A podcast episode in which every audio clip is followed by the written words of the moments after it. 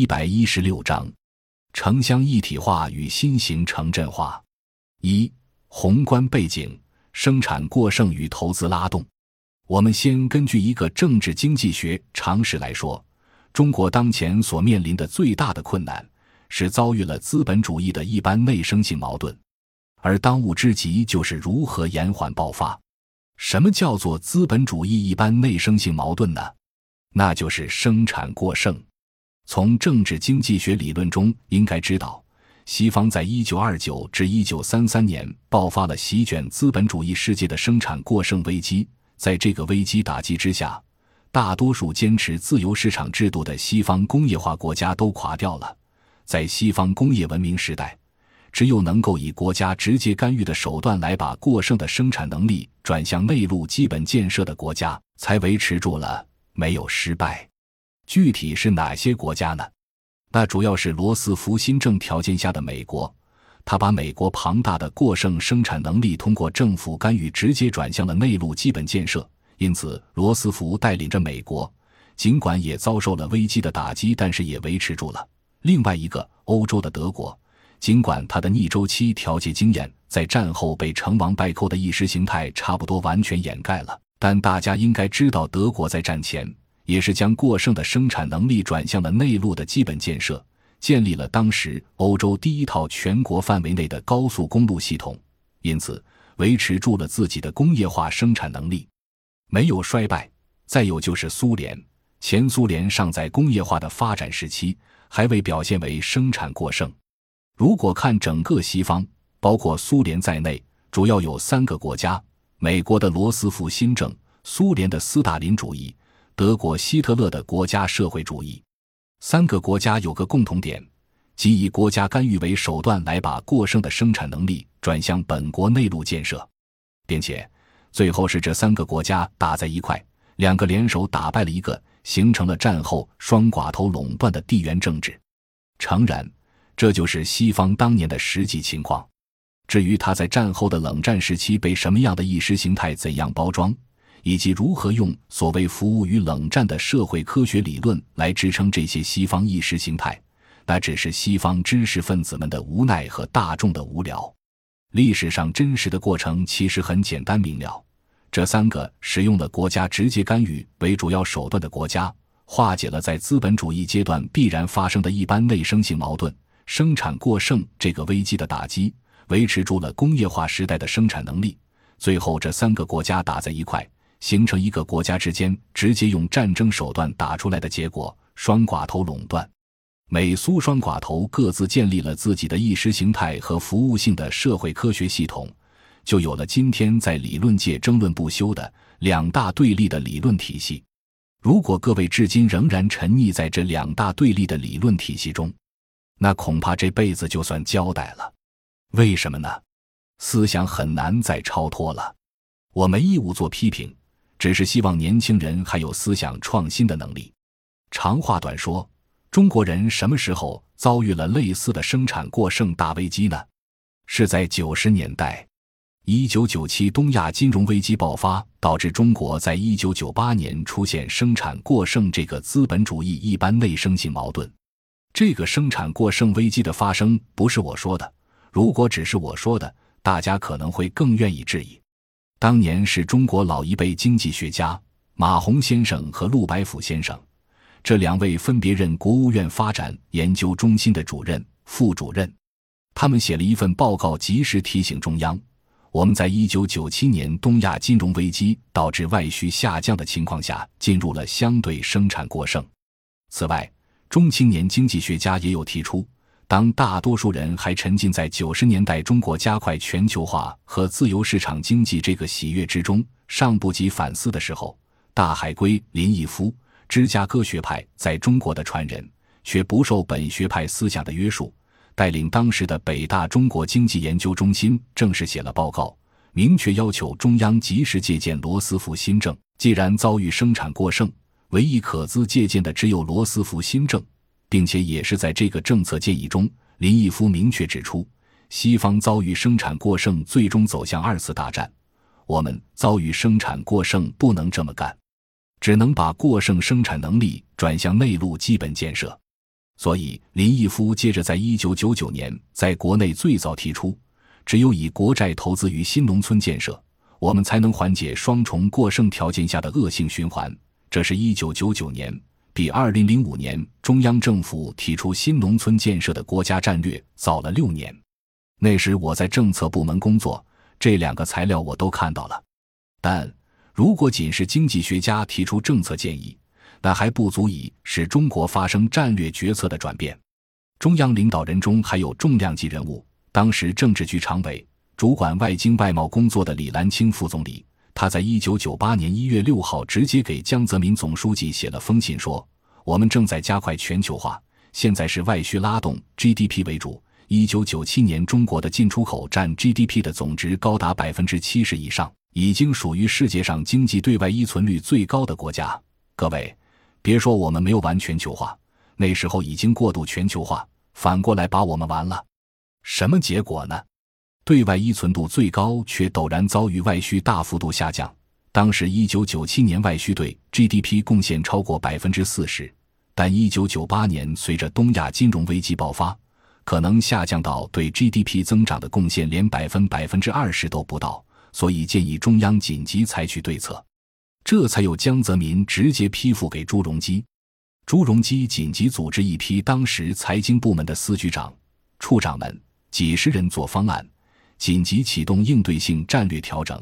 一九九八年三月，从外需拉动直接调整为投资拉动增长，这就是中国特色，教科书上都没有。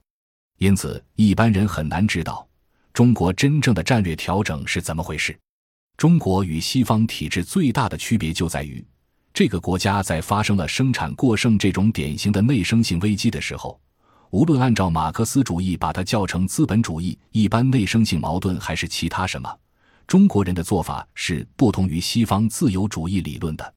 按照林毅夫的观点，我们主要借鉴的是罗斯福新政，转向内陆基本建设。所以，就有了从一九九八年开始的针对生产过剩而形成的投资拉动增长。那这个战略调整，恰恰是中国经济在改革以来这三十年中出现了一个很有意思的现象，就是三驾马车分别驾辕。八十年代是典型的内需拉动，那时候买什么都紧张，刚刚出现消费品升级换代，从过去我们的父辈就三大件。那时候如果没有缝纫机、手表、自行车，就没法结婚。转换为新的三大件，没彩电、冰箱、洗衣机这三新大件也甭想结婚。现在就更麻烦了，没房子、没汽车也不好找媳妇。总之，三大件升级了两次。第一次是传统的三大件升向第二个家电为主的三大件的时候，出现了内需拉动的八十年代，也导致物价上涨。而在九十年代。内需大幅度下降，随之转向外需为主。为什么内需会大幅度下降呢？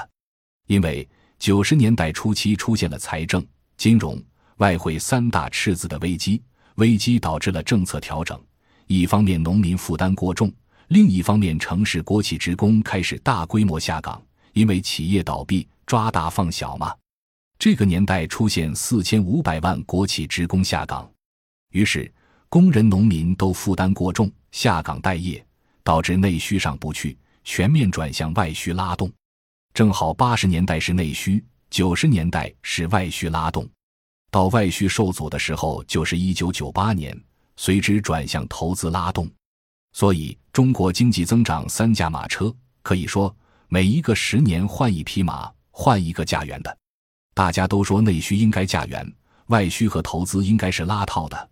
但我们现在变成投资驾辕，内外需变成拉套的。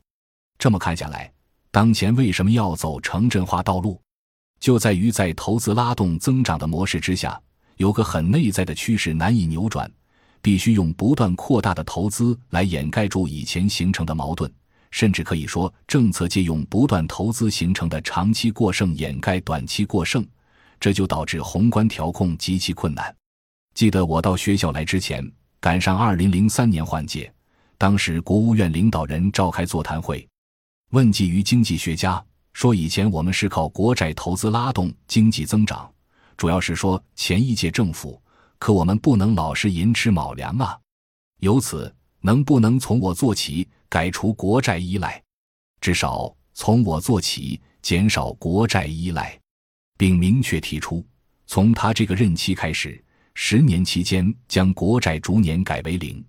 诚然，新领导的设想很好，但几乎所有人都说不行，因为国债投资拉动增长的内在机制叫做国债依赖，一旦开始了，就是单行道，没有回头的可能。